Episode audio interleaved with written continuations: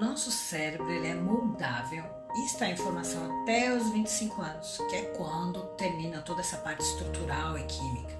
Mas a gente continua a evoluir mesmo depois que a gente envelhece, graças à neuroplasticidade, que é o que ocorre quando você se desafia, né? quando você se propõe a fazer coisas novas. Assim o seu cérebro ele vai se reajustando, convocando mais neurônios que vão te auxiliar nessas novas tarefas. E é por isso que as pessoas que são mais acomodadas, que não buscam se superar, né, elas podem ter sim problemas de memória, né, de transtornos mentais, psicológicos. A gente precisa estar sempre estimulando o cérebro.